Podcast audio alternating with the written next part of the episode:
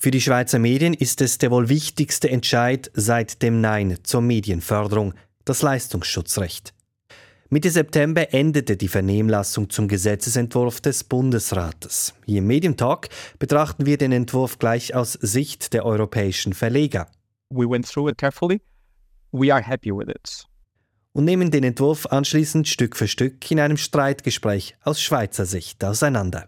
Das ist der Medientalk. Mein Name Salvador Atassoy. SRF 4 News Medientalk.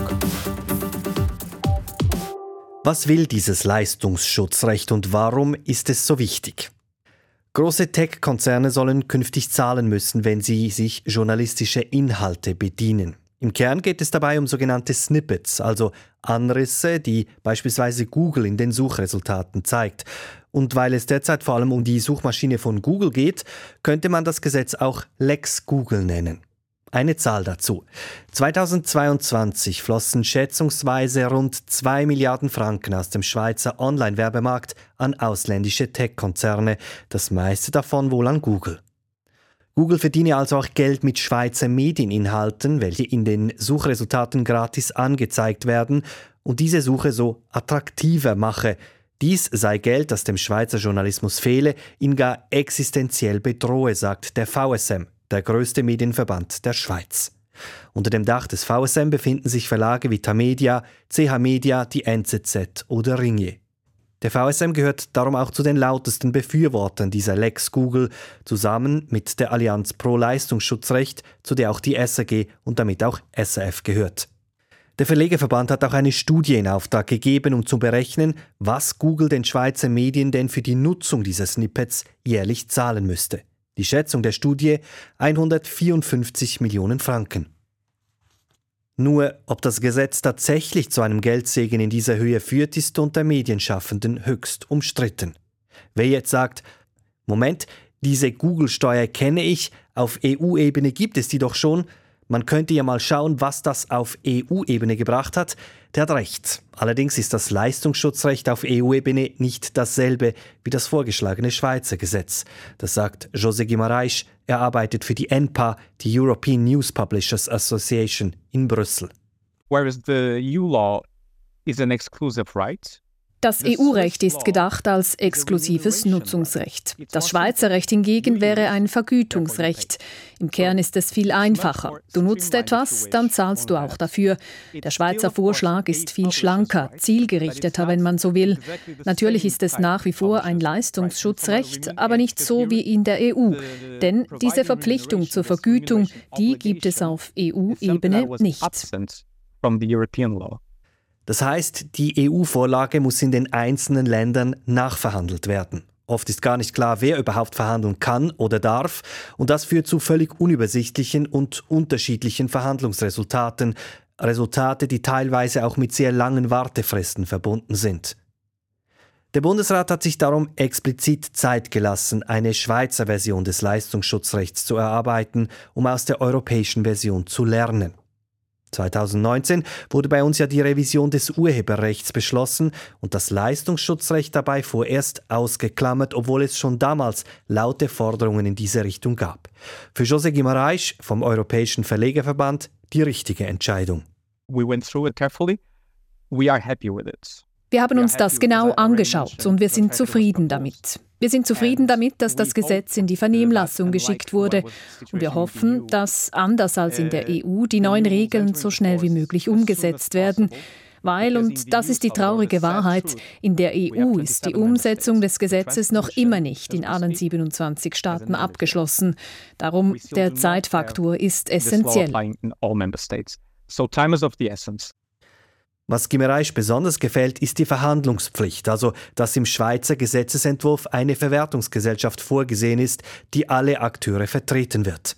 Now, on the substance of the law, very, a very good thing is wenn wir über das Gesetz sprechen, eine gute Sache ist die Verhandlungspflicht. Das ermöglicht es den Verlegern, vereint aufzutreten als eine Einheit.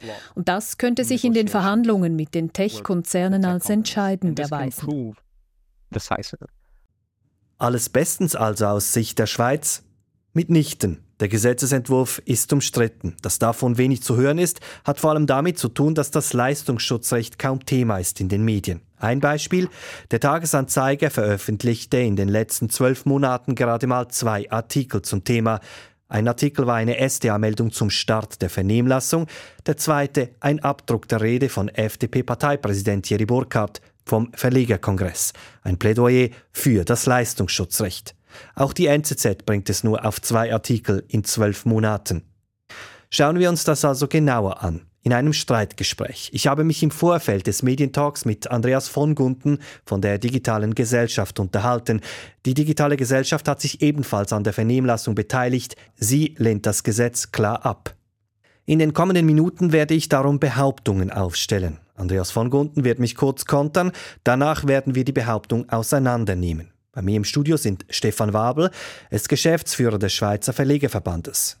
Camille Rousseau, sie ist Co-Präsidentin des Verbandes Medien mit Zukunft, der die kleinen Verlage vertritt, vor allem Online-Medien wie etwa Surprise, Bonjour oder die Republik. Rousseau selbst arbeitet für die WUZ. Und im Studio ist auch Rainer Stadler. Er war 31 Jahre lang bis 2020 bei der NZZ, davon 29 Jahre lang als Medienredaktor.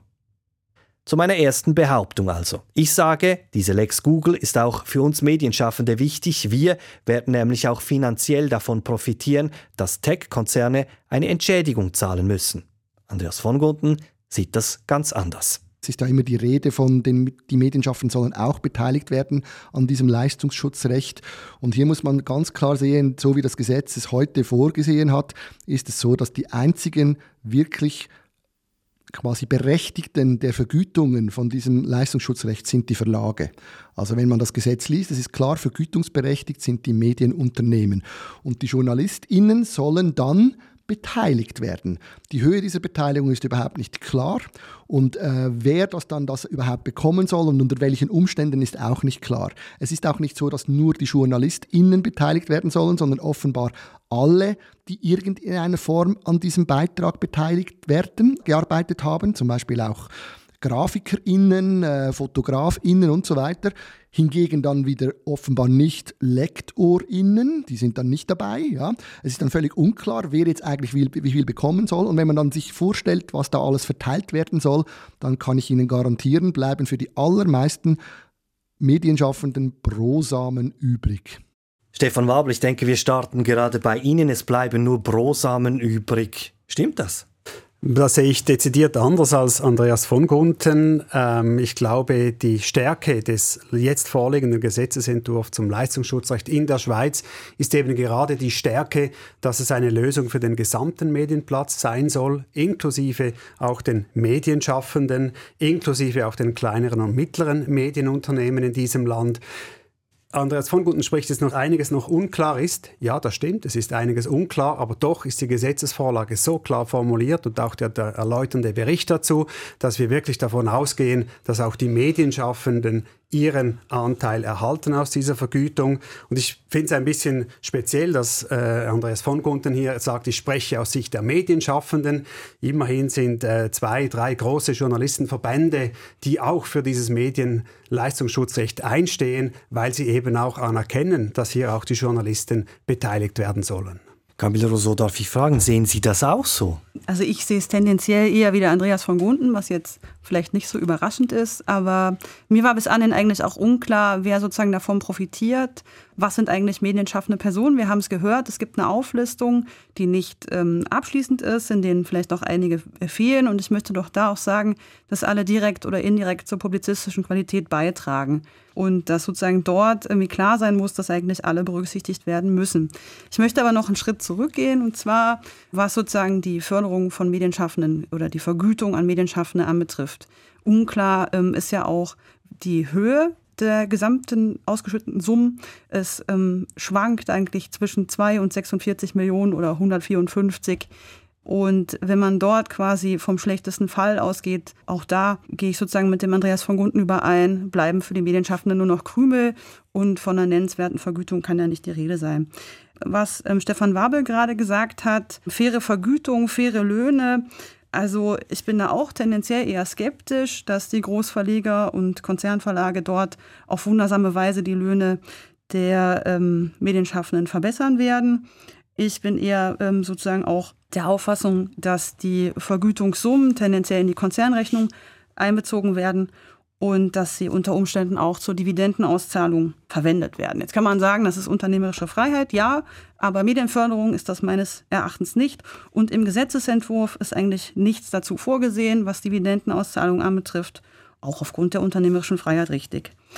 Und was die Fairness anbetrifft, ich meine, wenn man sich die GAV-Verhandlungen in der Medienbranche in der Deutschschweiz anschaut, ist das ja eher eine traurige Geschichte.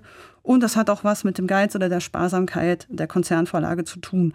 Und darum glaube ich, es wäre eine Illusion zu glauben, dass die Konzernvorlage diese gute Gelegenheit, ihr Konzernergebnis zu verbessern, an sich vorüberziehen lassen würden zugunsten der Medienschaffenden. Also man muss sagen, die GAV-Verhandlungen sind ja jetzt wieder im Gange und äh, da ist auch einiges gegangen in letzter Zeit. Rainer Stadler, eigentlich wäre das ja eine gute Idee, dass die Medienschaffenden beteiligt werden. Also es gäbe schon Gründe, dieses Gesetz zu unterstützen. Na gut, es ist eine geschickte Taktik äh, zu, zu, schauen, dass möglichst alle von einem Gesetzeswerk profitieren. Dann äh, gibt es auch keinen Widerspruch. Und äh, denke, das hat hier der Bundesrat mit diesem Projekt eingelöst. Also die Medienschaffenden sollen beteiligt werden an den Einnahmen, die man von Google und Co. Äh, bekommen soll.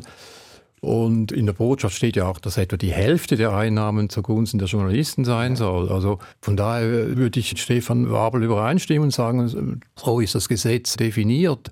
Ich würde aber eigentlich fragen, was ist eigentlich die Legitimation, dass hier jetzt Journalisten Geld dafür bekommen? Also hat der Bundesrat, schaltet er sich hier in die, die Lohnpolitik der, der Verlage ein und äh, weil er findet, es werden zu schlechte Löhne bezahlt, was ja teilweise auch stimmt, vor allem was freie Journalisten betrifft.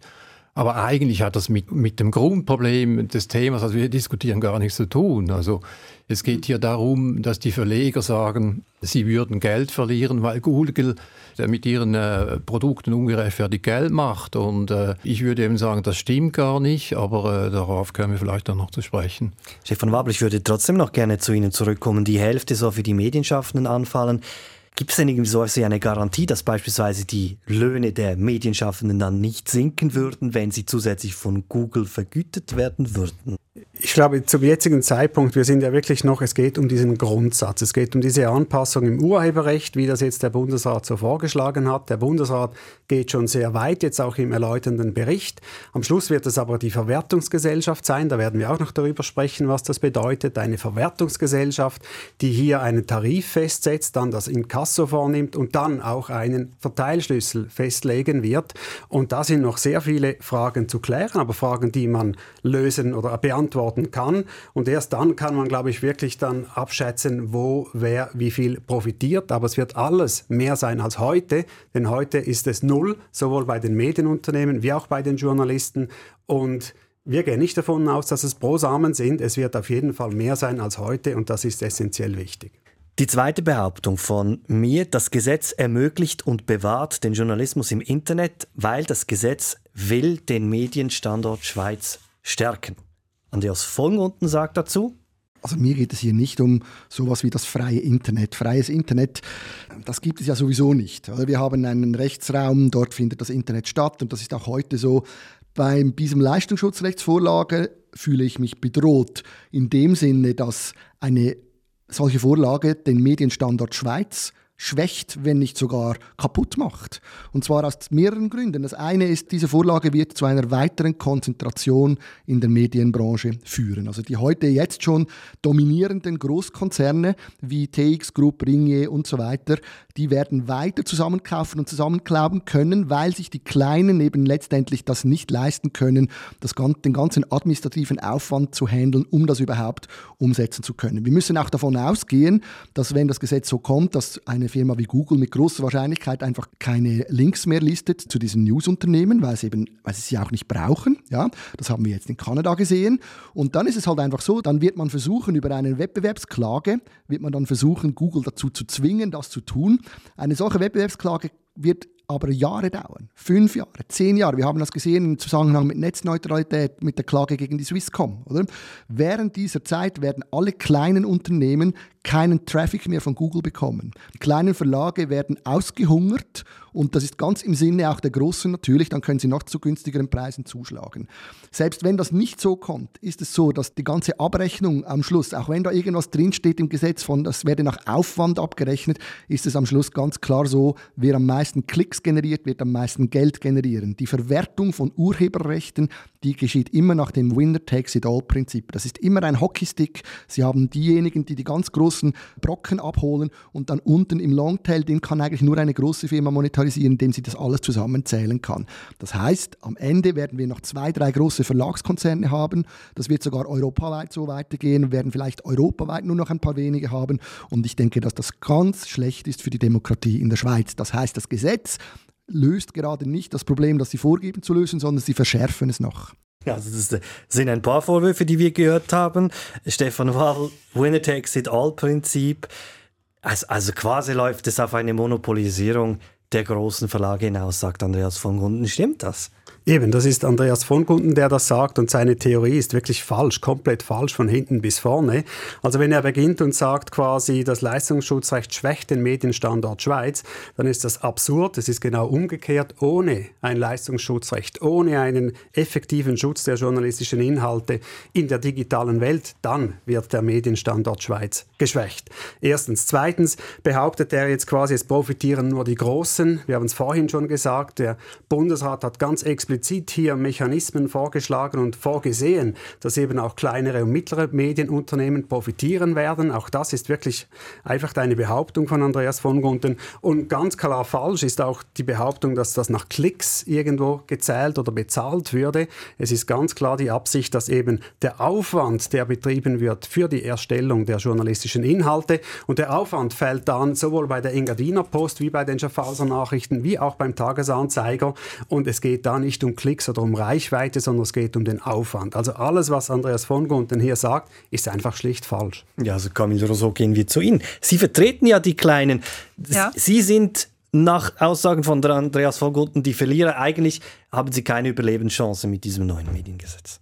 Ja, und zwar, ähm, also ich möchte sozusagen nochmal auch Bezug nehmen auf das, was Stefan Wabel vorhin, äh, alles ist besser als null, ähm, gesagt hat. Ja, mehr als null ist tendenziell nicht schlecht. Allerdings möchte ich noch ähm, was zum medienpolitischen Umfeld dieses Gesetzes sagen.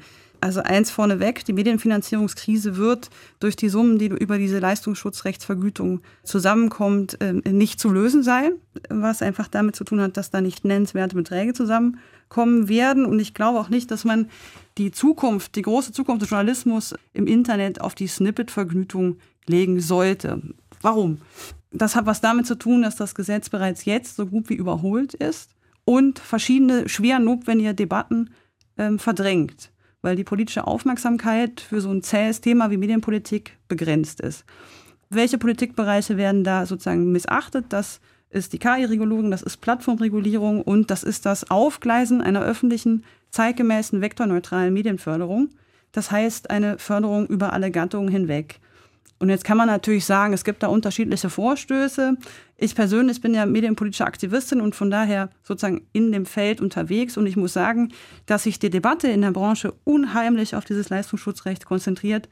Äh, und ich einfach finde, dass das eine Sackgasse ist. Und zudem auch noch ein Zeichen dafür, dass die Schweiz eigentlich die Kosten des eigenen demokratischen Systems irgendwo auch verschieben will und die Augen davor verschließt, was das für Kosten mit sich bringt. Meiner Meinung nach gibt es eine informierte Bevölkerung nicht gratis, sondern es müssen neue Wege gefunden werden, wie ähm, Medien finanziert sind. Und dazu trägt das Leistungsschutzrecht nicht nennenswert bei. Und ähm, was sozusagen die Gefahr dieser Auslistung anbetrifft, also die, das Verschwinden der kleinen Verlage im Nichts, Internet nicht, sage ich mal. Wir haben nichts gehört. Es gab sozusagen verschiedene Beispiele auch im europäischen Ausland, wo der Konflikt, der sich durch diese Regelung ergeben hat, dazu geführt hat, dass Medieninhalte ausgelistet worden sind, was kleinere Verlage, größere Verlage in schwere Nöte bringt.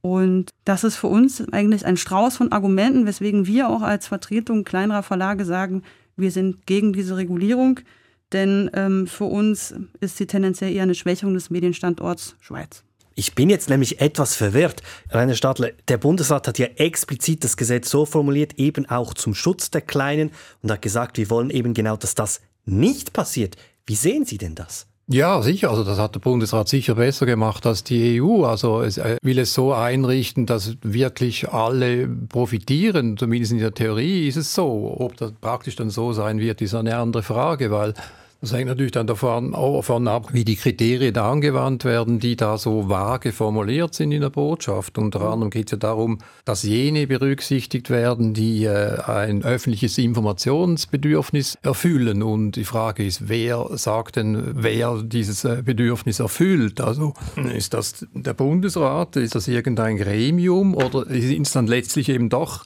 quasi die Reichweiten, die entscheiden? Also das sind natürlich quasi die einfachsten Messvorgaben, die man haben kann, wenn man einfach schaut, wer hat die größte Reichweite und sagt, okay, der mit der größten Reichweite hat am besten die Informationsbedürfnisse erfüllt. Also da würde ich die Bedenken von Gamil Rosso teilen, dass am Schluss, wenn es im Kampf um die konkrete Diskussion gibt, äh, wie die Kriterien angewandt werden, dass dann am Schluss die großen Verleger mehr davon profitieren als die kleinen. Also die Gefahr besteht. Also aber das ist natürlich alles noch nicht ausgehandelt. Also wie gesagt, diese Kriterien, die die Botschaft vorgibt, sind das noch sehr vage. Aber eben, es geht ja, und ich nehme nochmals das auf, was Gami Oso gesagt hat, insbesondere ähm, diese Kritik, es gehe da nicht um, um nennenswerte Beiträge, die für den Medienstandort Schweiz resultieren.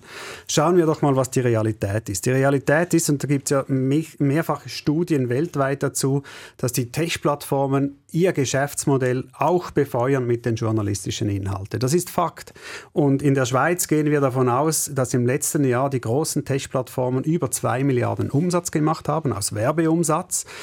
Und davon ein Teil basierend ist auch auf den journalistischen Inhalten. Und wenn davon ein Teil in Form einer Vergütung, in einem Prozentsatz in Form einer Vergütung zurückbezahlt wird, dann sprechen wir doch da schnell von substanziellen Beiträgen. Wir haben das Beispiel in, in äh, Australien oder Kanada. Wenn man diese Beiträge, die man jetzt kennt, umrechnet in, in BIP-Relation auf die Schweiz, sprechen wir von 60 bis 90 Millionen Franken pro Jahr für den Medienstandort Schweiz. Und da sehe ich nicht ein, wieso man jetzt alles schon schlecht redet und sagt, ja, das gibt dann vielleicht gar nicht so viel und, und all die Fragen, die da noch nicht gelöst sind. Es geht jetzt um einen Grundsatz. Es ist eine weltweite Entwicklung dieses Leistungsschutzrechts. Die Schweizer Medien, die Schweizer Medienschaffenden brauchen auch diesen Schutz. Und dann werden wir sehen. Aber diese Beiträge werden substanzieller Art sein und wirklich den Medienstandort stärken. Also wenn wir, wenn wir sozusagen über die Verschiebung des Werbemarktes diskutieren, was ja hier äh, beim Stefan Wabel Thema gewesen ist, dann finde ich, müssen wir nicht nur den Namen Google nennen, sondern wir müssen uns auch daran erinnern, dass die Werbegelder ja nicht nur zu Google gewandert sind, sondern auch an tausend andere Orte im Netz, darunter auch Schweizer Player und dass äh, auch die Schweizer Wirtschaft quasi als Werbetreibende ähm, gewechselt haben. Und jetzt möchte ich nochmal in Erinnerung rufen, dass auch ein sehr großer Teil der Werbung, der frü früher den Journalismus finanziert hat, den großen Verlagen sogenannte Kleinanzeigen anbetrifft, die Stellenportale, die Immobilienportale, die Fahrzeuginserate äh, etc. pp. Und dieses mehrere hundert Millionen umfassende Geschäft wurde ja von den Verlagen ohne Not ausgelagert, in andere Konzernbereiche verschoben und wird jetzt mitnichten quasi zur Journalismusfinanzierung verwendet. Und darum finde ich es eigentlich erstaunlich, wenn man dann sagt, naja, es gibt diese Verschiebung auf dem Werbemarkt und irgendwie wollen wir über diese Snippet-Vergütung dafür auch Geld sehen. Das finde ich ist so ein bisschen Äpfel und Birnen. Und ähm, drum, und wenn es dann sozusagen heißt, diese Werbesteuer oder sonst irgendwas, das wäre, die man unter Umständen einführen könnte, sei zu kompliziert, dann möchte ich daran erinnern, was der Rainer Stadler jetzt vorhin gesagt hat, sozusagen auch mit diesen ganzen Kriterien, Demokratie, relevanter Journalismus etc., sozusagen wer entscheidet, wer auf dieser Liste ist. Das erinnert mich wiederum an eine Debatte, die wir im Rahmen des Medienpakets hatten, nämlich diejenige, dass man möglichst technische Kriterien an den Tag legt. Und das ist Auflage, das ist Reichweite und das ist nicht in irgendeiner Form Demokratierelevanz, denn die zu messen, äh, ist gar nicht so trivial.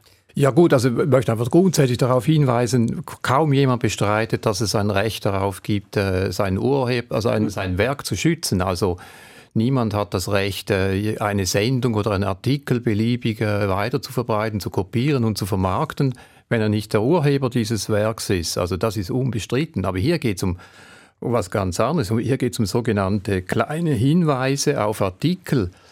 Also das sind äh, irgendwie äh, Hinweise beim Umfang vielleicht von zehn Wörtern oder 100 Zeichen.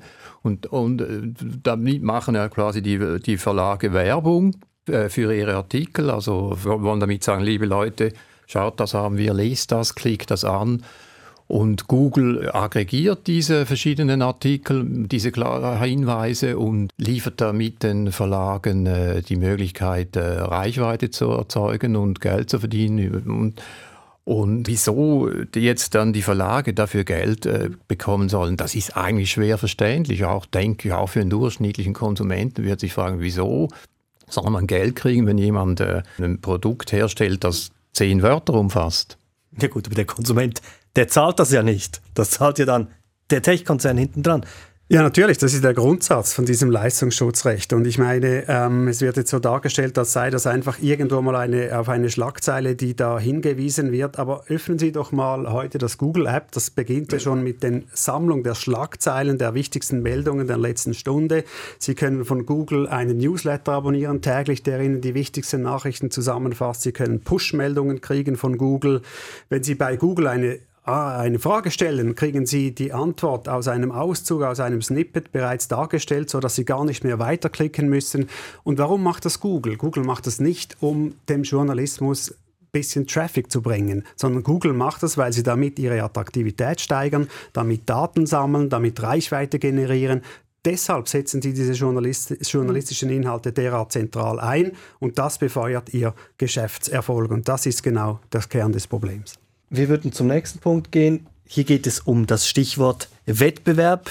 Ich behaupte, wer mehr als 10% der Bevölkerung erreicht, der muss zahlen. Damit ist sichergestellt, dass der Wettbewerb mit Snippets nicht abgewürgt wird. Das steht ja auch explizit so im Gesetz. Andreas von Gunden sagt dazu, ja, die Frage ist immer, wo dass sie das dann ansetzen. Ich meine, wo setzen die die 10% an? Im Moment sagen wir einfach, es sei Google. Ich bin überzeugt davon, wenn das dann nicht funktioniert, was mit großer Wahrscheinlichkeit der Fall sein wird, dann wird man kommen und sagen, ja, wir müssen auf 5% runter oder man wird kommen, wir müssen eigentlich die anderen auch reinnehmen. Google sagt ja auch immer, und da haben die eben nicht Unrecht, ihre Suche ist total unter Konkurrenz. Es gibt ganz viele, die suchen auf TikTok, es gibt viele, die suchen auf YouTube, die suchen an anderen Orten. Das ist ja dann alles nicht gelöst jetzt mit diesem Gesetz, so wie es jetzt äh, da steht. Wobei eben, da muss man auch aufpassen. Im Gesetz ist nirgends von Snippet die Rede. Es ist immer von verfügbar machen. Ich bin überzeugt davon, dass am Schluss der Link ist, den man eben nehmen wird, weil das nützt denen ja nichts, wenn wir von den Snippets reden. Schauen Sie, die Snippets kann ich heute mit KI generieren. Ich muss nicht mal so ein Snippet holen von einem Verlag. Ich kann ein System bauen, das mir die News holt von allen diesen Zeitungsverlagen und selbst schnell per API von äh, OpenAI diese Snippets generiert mit Texten, die dann nicht mehr von den eigenen Verlagen kommen und den dorthin verlinken. Könnte ich machen, ja. Und darum bin ich überzeugt davon, es geht um den Link, es geht nicht um die Snippets. So, jetzt wird die Diskussion langsam sehr interessant, weil jetzt geht es um die alte Diskussion, was ist ein Snippet? Stefan Wabel, was Andreas von Gutten sagt, diese Verknüpfung Snippet-Link, wie sehen Sie das? Also es geht, hier nochmals eine urheberrechtliche Einordnung. Ich tue das als Laie, bin nicht Jurist, aber ich versuche es. Das heutige Urheberrecht, das schützt ganze Artikel. Das ist so. Ich kann nicht einen ganzen Artikel des Tagesanzeigers verwenden und einfach kopieren und weiterverbreiten und verkaufen. Das geht nicht. Und wenn wir jetzt von künstlicher Intelligenz sprechen, dann wird das wahrscheinlich dort der Fall sein, dass eben in diesem Fall der künstlichen Intelligenz ganze Artikel verwendet werden, was eigentlich heute schon urheberrechtsmäßig sehr, sehr problematisch oder eigentlich verboten ist. Wir sind aber hier noch im Thema des Leistungsschutzrechts und bei diesen Snippets. Und als Snippets, das ist einfach ein, ein allgemeiner Begriff für einen Auszug aus einem journalistischen Artikel. Das ist eben nicht der gesamte Artikel, aber es ist zum Teil die Essenz aus einem journalistischen Artikel.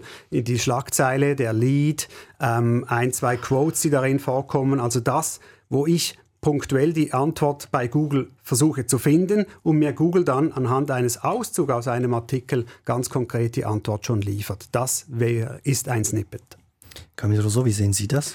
Ähm, ja, also ich habe ganz grundsätzlich sozusagen mit der Schöpfungshöhe, um jetzt nochmal einen urheberrechtstechnischen Begriff ähm, zu verwenden von Snippets, tatsächlich Mühe. Denn die sind ja immer weiter runtergekocht worden. Jetzt sind wir bei zehn, also zehn Wörtern, zehn bis zwanzig Wörter ungefähr. Und ähm, ich muss ehrlich gesagt sagen, dass ich das schwierig finde, wenn man das als die Essenz eines Artikels äh, bezeichnet. Äh, die Essenz eines Artikels in zehn Wörtern, was ist das? Sind das Fußballergebnisse? Sind das ähm, äh, irgendwelche Popstars, die neue Freunde haben ähm, oder sonst irgendwas? Was ist das eigentlich? Und ich habe jetzt den Eindruck, dass man sozusagen ähm, in einer journalistisch aufwendigeren Berichterstattung ähm, mit, dass mit zehn Wörtern nicht alles getan ist. Also dass, äh, also egal, ob es sich um äh, kommunal, regional oder, national, oder internationale Themen äh, handelt, dass man eigentlich sozusagen als Leserin, als Leser schon auch gehalten ist, weiterzuklicken, weiterzulesen. Und wenn sozusagen mit dem Snippet alles erledigt ist, dann weiß ich nicht, wie gehaltvoll die ganze Geschichte ist, ehrlich gesagt. Also wäre es wieder so, dass Einzelne profitieren würden und andere nicht, ja, Rainer Stadt? Ja, also mit Snippets ist eigentlich nicht das gemeint, dass diese Kurzfassungen etwas, einen Artikel zusammenfassen, sondern es sind wirklich eigentlich nur Anrisse gemeint. Das ist eigentlich die Diskussion und äh, also das stimmt doch nicht.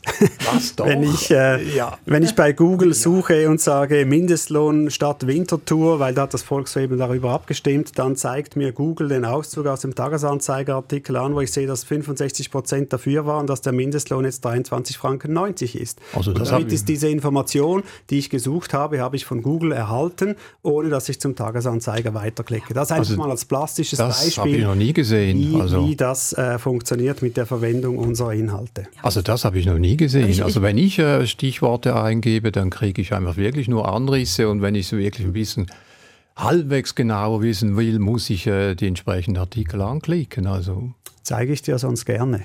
Ja, also ja. Äh, ich finde es eben fragwürdig, ob das jetzt so eine journalistische Meisterleistung ist, rauszufinden, wie äh, das Abstimmungsresultat ist in der Stadt Winterthur zum Mindestlohn und wie hoch der tatsächlich ist.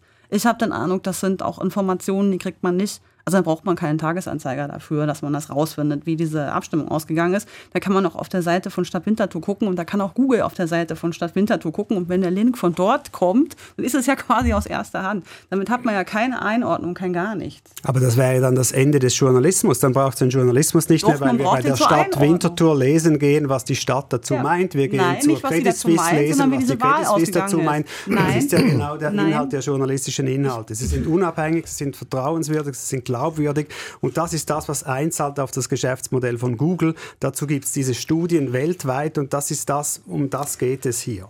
Das ist nicht also, das Gleiche. In Klammern möchte ich noch anfügen, also es steht durchaus in der Botschaft, dass äh, reine Links äh, keine Vergütungspflicht äh, auslösen. Also es geht wirklich nur um, also es geht um Snippets, also es müssen irgendwelche Wörter, zusammenfassende Wörter um diesen Link herumstehen, damit mhm. überhaupt diese Vergütungspflicht entsteht. Ich würde gerne noch auf den zweiten Teil dieser Behauptung zu ja. sprechen kommen, nämlich diese 10 Prozent.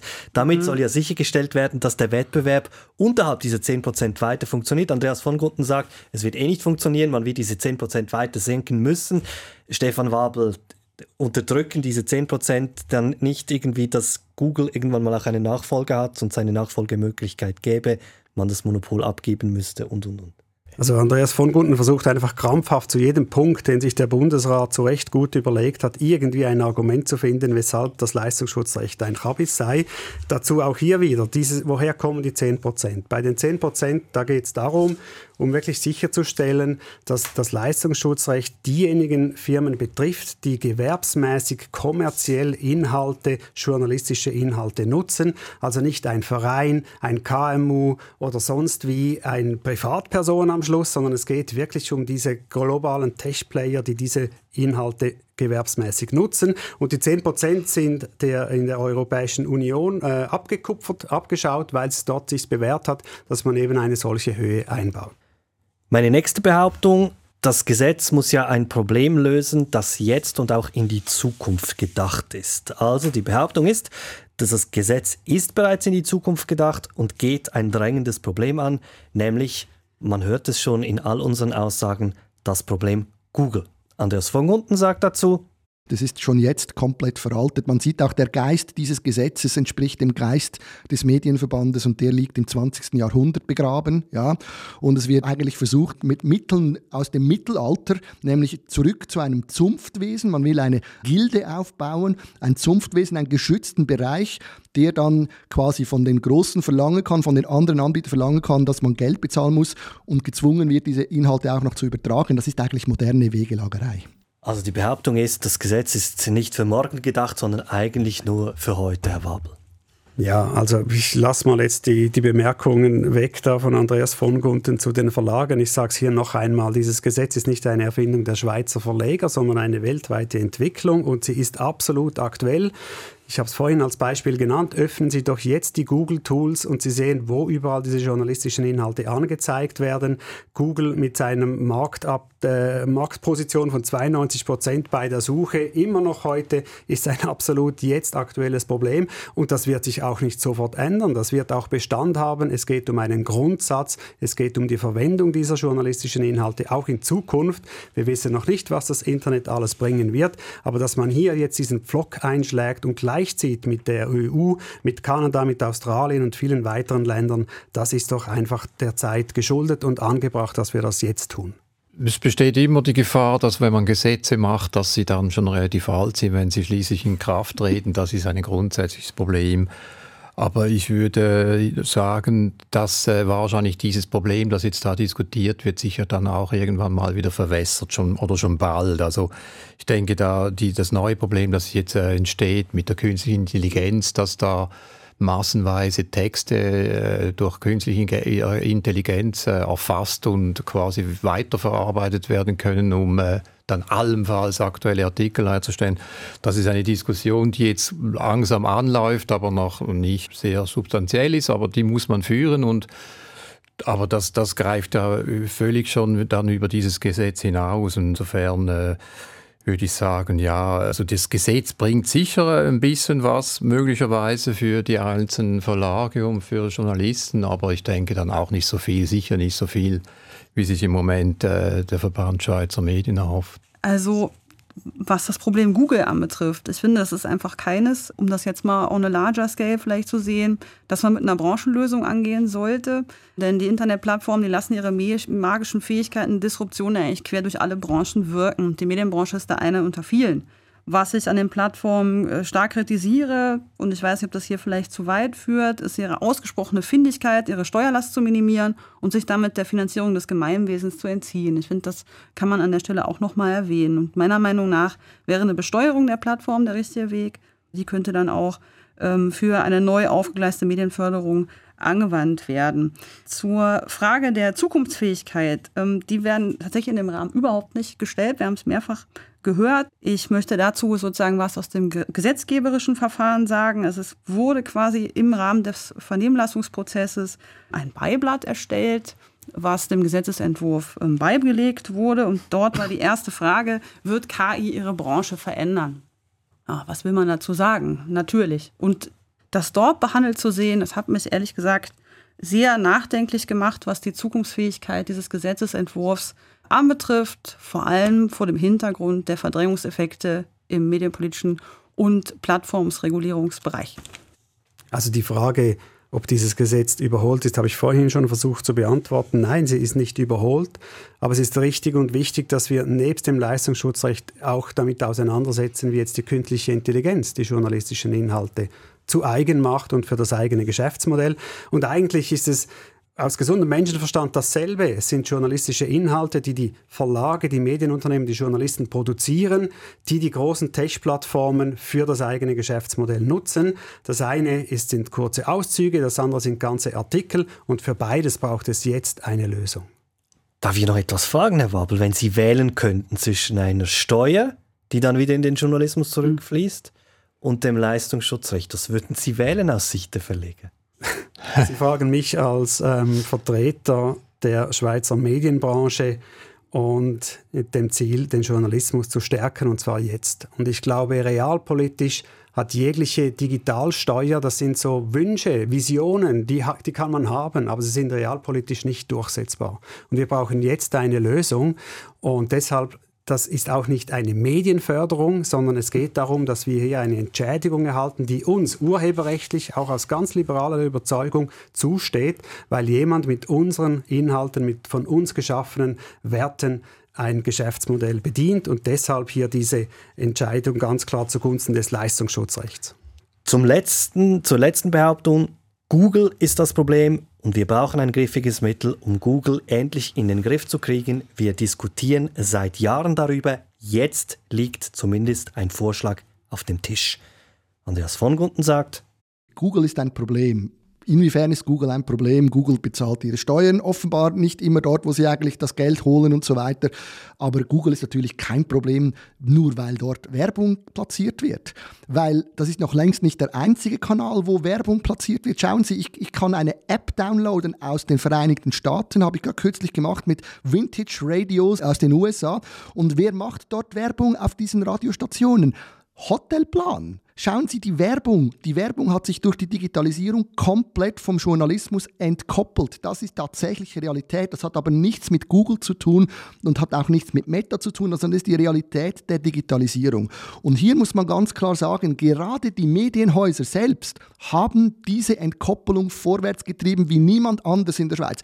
Die Medienhäuser haben ein Monopol geschaffen für die Kleinanzeigen, machen Milliarden Umsätze damit, steuern damit keinen Rappen mehr zum Journalismus Journalismus bei, den sie vorher genutzt haben, um den Journalismus zu finanzieren. Es ist richtig, die journalistische Produktion und die Werbegelder haben sich entkoppelt, aber das hat nichts mit Google zu tun. Und genau deswegen ist dieses Gesetz einfach so daneben. Wenn wir das Problem wirklich lösen wollen, dann sagen wir doch ganz einfach, gut, wir besteuern Werbung. Und zwar ein Teil der Werbegelder, die in der Schweiz generiert werden, die müssen in den Journalismus fließen. Ja, und zwar in den demokratierelevanten Journalismus, nicht in Beiträge, wo die Größe des Hintern von Kardashian äh, deklariert wird oder berechnet wird, sondern in demokratierelevanten Journalismus müssen dann diese Gelder fließen. Weil das wird auch hier immer behauptet, es gehe um die Rettung der Demokratie. Ja? Und dann müssen alle Werbegelder, auch die, die Milliarden, die jetzt die TX Group und Ringe und alle zusammen da mit ihrem Monopol machen, auch die müssen dann dann daran genommen werden und müssen mitbezahlen, dass der Journalismus finanziert wird. Bin ich sofort dabei. Und da findet man auch gute Lösungen, um das zu verteilen. Das ist kein Problem. Aber man sollte hier nicht so scheinheilig tun. Oder Google wird einfach gebasht, seit es Google gibt von den Verlagen, weil sie eben klar gesehen haben, dort geht Geld weg. Es geht aber noch an vielen anderen Orten weg. Und die großen Datenkraken, oder die haben immer geschrieben, Google die Datenkrake. Klar, es gibt viele Datenkraken, aber schauen Sie mal, wie die Websites von unseren Verlagshäusern aussehen. Es gibt keine Websites außer von unseren Verlagshäusern, die so unglaublich viele Tracking-Cookies und weiß nicht was auf ihren Computer laden. Es wird ihnen schlecht, wenn sie das analysieren, was da von diesen 20 Minuten und so weiter auf ihren Computer alles geladen wird. Von allen. Das sind die größten Datenkraken in der Schweiz, das sind die Medienhäuser. Es ist eine Heuchlerei. Ja, Andreas von Guten ist kein Fan von 20 Minuten, man hört es. Stefan Wabel nicht, Google ist das Problem. Sie sind es. Eigentlich so unter dem Strich, hört man ihn sagen. Ja, es ist ein fundamentaler Denkfehler, einer mehr, der Andreas von Gunten hier anstellt. Er sagt, die Werbung hat sich vom Journalismus entkoppelt. Und ja, das stimmt in gewissen Teilen. Früher gab es in den Zeitungen Bekanntschaftsinserate. Da hat man den Partner gefunden. Heute passiert das auf Tinder. Und es käme niemandem in den Sinn, auch uns nicht, jetzt von Tinder irgendwie Geld zu verlangen, weil früher einmal die Inserate in den Zeitungen waren. Was aber bei Google eben gerade nicht das Problem ist oder eben nicht der Fall ist, dort hat sich die Werbung überhaupt nicht vom Journalismus entkoppelt. Das ist ja genau der Denkfehler, den Andreas von Gunten hier macht. Die Umsätze von Google nachweislich basieren die auch auf den journalistischen Inhalten. Und deshalb, sie stehen nach wie vor in direkten Verbindung mit den journalistischen Inhalten. Und deshalb ist hier diese Vergütung gerechtfertigt, während es von anderen Entkopplungen, die durchaus stattgefunden haben, eben keinerlei Verbindungen mehr zum Journalismus gibt. Eine Vermischung also. Kamil Russo, wie, sehen Sie das? Also wenn wir jetzt über Werbewerte sprechen, dann können wir auch darüber sprechen, was die Leistung von Google quasi für Verlage mit sich bringt. Ich weiß, ich glaube, es war bis anhin noch nicht richtig Thema. Und wenn man dort quasi in der äh, in die Regulierungsfolgenabschätzung kommt, dann kriegt man da Zahlen für ähm, den jährlichen Werbewert, für die ähm, Anzeige von Snippets, für Verlage von 12 bis 106 Millionen Franken was sozusagen auch ein Wert ist, der den Verlagen zugutekommt. Und ich muss ehrlich sagen, vielleicht auch nochmal ähm, geschwind die Perspektive wechseln, wenn ich sozusagen höre, diese Entkopplung. Klar, Stefan Wabel hat ein sehr anschauliches Beispiel mit Tinder gebracht, aber gleichzeitig muss ich als Vertreterin eines kleineren Verlages sagen, der die Werbung nicht outgesourced hat, sondern der äh, Werbung als Teilfinanzierungsmittel ähm, nach wie vor hat, muss ich also sagen, naja, die Kannibalisierung innerhalb der Konzerne äh, der einzelnen Erlösbereiche, die finde ich also auch relativ bedenklich. Und ich muss auch sagen, dass das vielleicht eine unternehmerische Entscheidung ist, die das Unternehmen zu tragen hat und die nicht quasi auszulagern ist an einen amerikanischen Großkonzern, dem man en passant quasi äh, diese Leistung quasi so aufdrückt oder von dem man etwas verlangt.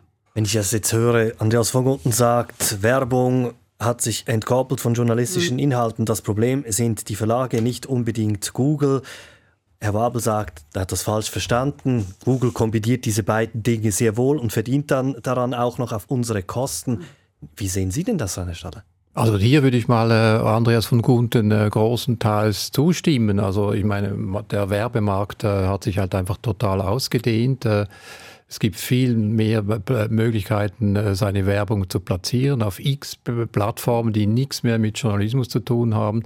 Das erhöht natürlich die Konkurrenz und drückt auf die Preise und äh, senkt die Umsätze.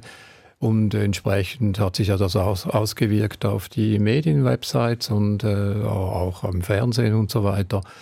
Und das ist ein Prozess, da hat Google nur einen Teil davon äh, damit zu tun. Also klar, Google ist einer der erfolgreichen äh, Akteure, die da viel äh, Werbung akquirieren können. Aber der Prozess, äh, der dahinter steht, der ist eigentlich unabhängig von Google. Der läuft einfach und aber noch einmal, das ist, ein, das ist ein großes Problem, über das kann man diskutieren. Muss man Medien unterstützen? Darüber kann man auch diskutieren. Mhm.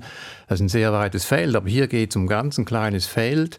Äh, sind die Verlage und, äh, berechtigt, äh, von Google Geld zu verlangen? Wenn Google äh, kleine Anrisse von ihren Artikeln aggregiert und äh, den Verlagen die Möglichkeit äh, verschafft, äh, dass sie äh, größere Reichweite erzielen. Oder sind die Verlage eben nicht berechnet? Ich würde eben auch sagen, es ist eigentlich ein klassisches äh, Internet-Tauschgeschäft. Jeder profitiert vom anderen und man könnte ebenso sehr umgekehrt argumentieren und sagen, ja, wieso zahlen die Verleger nicht Google etwas dafür, dass Google ihre, ihre Reichweiten potenziell erhöht durch Aggregieren von äh, News-Anrissen. Also verstehe ich das richtig? Dann hat Google jetzt einfach saumäßig Schwein gehabt, weil man hat ja wirklich den größten Teil des Schweizer Werbekuchens online, den man quasi direkt abtransportiert. Dann hat Ihrer Ansicht nach Google jetzt einfach Schwein gehabt, dass die hier ein Geschäftsmodell gefunden haben, das auch gerade wunderbar funktioniert. Ja, Google ist einfach ein sehr erfolgreicher Akteur, wobei Google ja nicht einfach alles Geld äh, quasi äh, bei sich versammelt, sondern Google ist ja auch so ein, ein Werbevermittler. Also er vermittelt, äh, man kann Google benutzen, um seine Botschaft Botschaften auf irgendwelchen Plattformen, die nicht Google gehören, äh, zu platzieren. Also insofern müsste man das auch ein bisschen differenzieren, wo genau diese Umsätze dann hingehen. Aber das ist, ein, äh, wie gesagt, ein größeres äh, Thema, dass äh, dieses Leistungsschutzrecht, äh, diese die, die Debatte darüber übergreift. Also eben, es geht ja nicht darum, jetzt irgendwo Google gänzlich schlecht zu machen, auf keine Art und Weise. Und ja, Google bringt auch in einem gewissen Bereich den Medienunternehmen wie allen anderen Organisationen auch Traffic. Aber es ist eben keine Win-Win-Situation, wie das Rainer Stadler soeben dargestellt hat. Da gibt es zahlreiche Studien dazu, die aufzeigen, dass, äh, dass, Google einfach massiv stärker profitiert von den journalistischen Inhalten und auf dieser Differenz quasi darauf soll diese Vergütung geschuldet werden. Das ist der äh, Sinn und, und Zweck des Leistungsschutzrechts. Mhm. Also da gehen ja auch die Meinungen auseinander, was der Wert der journalistischen Arbeit quasi konkret als Werbeumfeld beispielsweise anbetrifft. Also wenn man dann guckt, wie viele äh, journalistische Begriffe ähm, sind sozusagen dafür geeignet oder werden dazu verwendet, dass dort auf Google Werbung geschaltet wird. Und ähm, es gab auch eine ziemlich aussagekräftige Zahl im Regulierungs-, in der Regulierungsfolgenabschätzung, die sich auf ein Viertelprozent beläuft. Also vom gesamthaften Suchwortkuchen, sag ich mal, ist nur ein Viertelprozent journalistisch.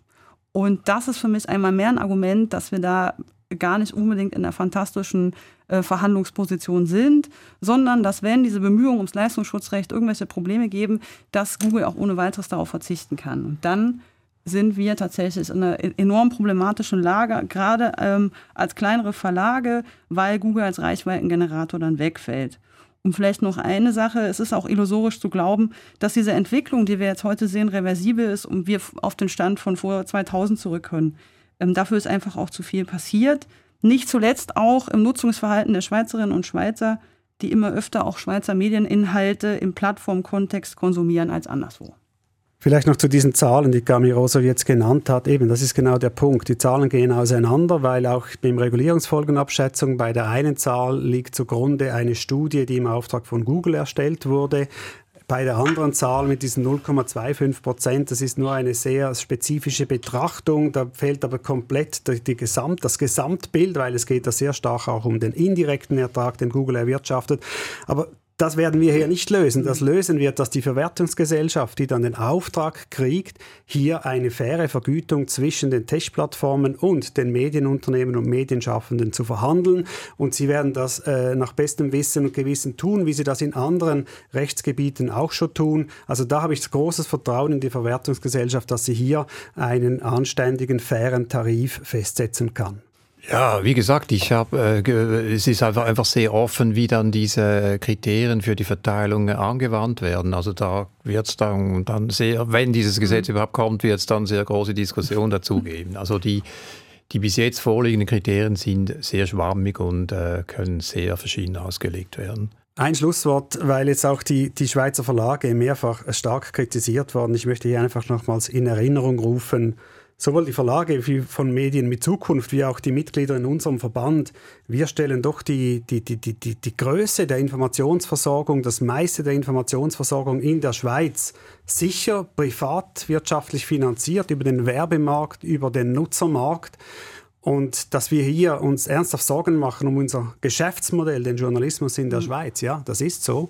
Und dass wir hier sehen, eine faire Vergütung einer Tech-Plattform, die mit unseren Inhalten wirklich einen Ertrag erwirtschaftet, das finden wir nach wie vor als sehr gerechtfertigt, weil wir auch sehr besorgt sind um die Zukunft des Journalismus in der Schweiz.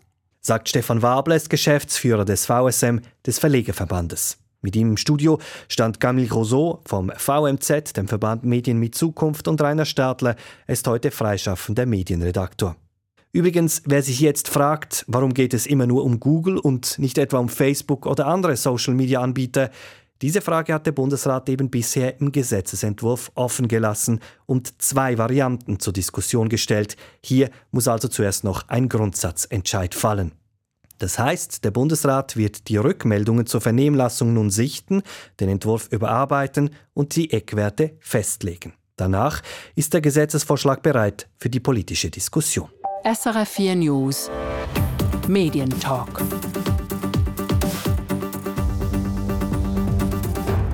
Das war der Medientalk. Produktion und Moderation Salvador Atasoy. Weitere Informationen unter srf.ch-medientalk.